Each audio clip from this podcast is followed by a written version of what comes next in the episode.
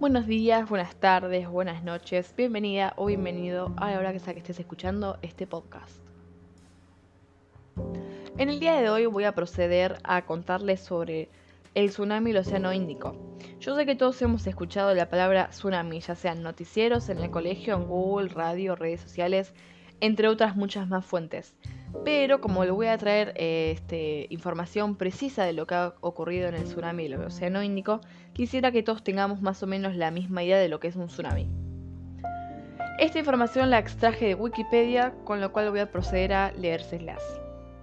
Un tsunami o maremoto es un evento complejo que involucra un grupo de olas en un cuerpo de agua de gran energía y de tamaño variable. Se produce cuando se desplaza verticalmente una gran masa de agua por algún fenómeno extraordinario. Bien, perfecto. Ahora que ya todos tenemos la misma definición o la misma idea sobre tsunami, voy a contarles eh, o voy a informarles lo sucedido en el tsunami del Océano Índico. El maremoto del mar Índico fue ubicado en Indonesia en el epicentro de la costa Banda de Aceh. Ocurrió en el año 2004, el día domingo 26 en el mes de diciembre. Parece que fue un sumentón, pero fue hace 16 años. El tsunami duró entre 8 y 10 minutos. A decir verdad, este maremoto comenzó eh, a producirse en el centro del Océano Índico. Este comenzó con una magnitud de 9.0 y se fue desplazando hacia la costa con una magnitud de 9.3, con lo cual el choque fue bastante elevado. Fue eh, el segundo maremoto o tsunami registrado más grande del mundo. Perfecto, ahora ya sabemos más o menos lo sucedido. Voy a contarles o le voy a leerles dos artículos de distintos diarios que encontré que nos brindan información eh, exacta una para la ocasión.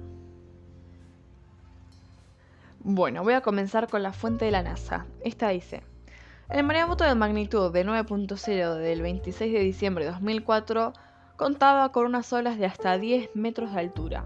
Atacó la zona más popular para los turistas y recorrió 500 kilómetros hasta destruir edificios y las vegetaciones, mediante las olas que al ser tan grandes han llegado hasta el noroeste de Sumatra.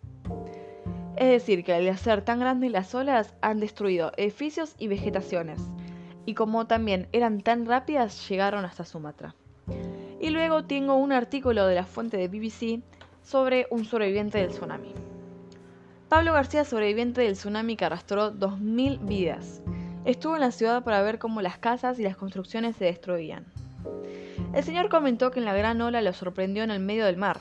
Lo sacudió, lo desplazó y lo mantuvo luchando con el agua hasta que le faltara el aire. Casi le parte el pecho por la presión. Cuenta que pudo salir casi ahogado y sin fuerza, pero pudo salir. Hoy en día es un arquitecto y vive en Buenos Aires. Cuenta que siempre recuerda la situación traumática del maremoto. Y bueno, hasta aquí llegamos. Espero que les hayan, lo hayan disfrutado y se hayan enterado o eh, se hayan enterado o se hayan informado sobre lo ocurrido hace unos años. Los veo en la próxima transmisión. Hasta luego. Thank you.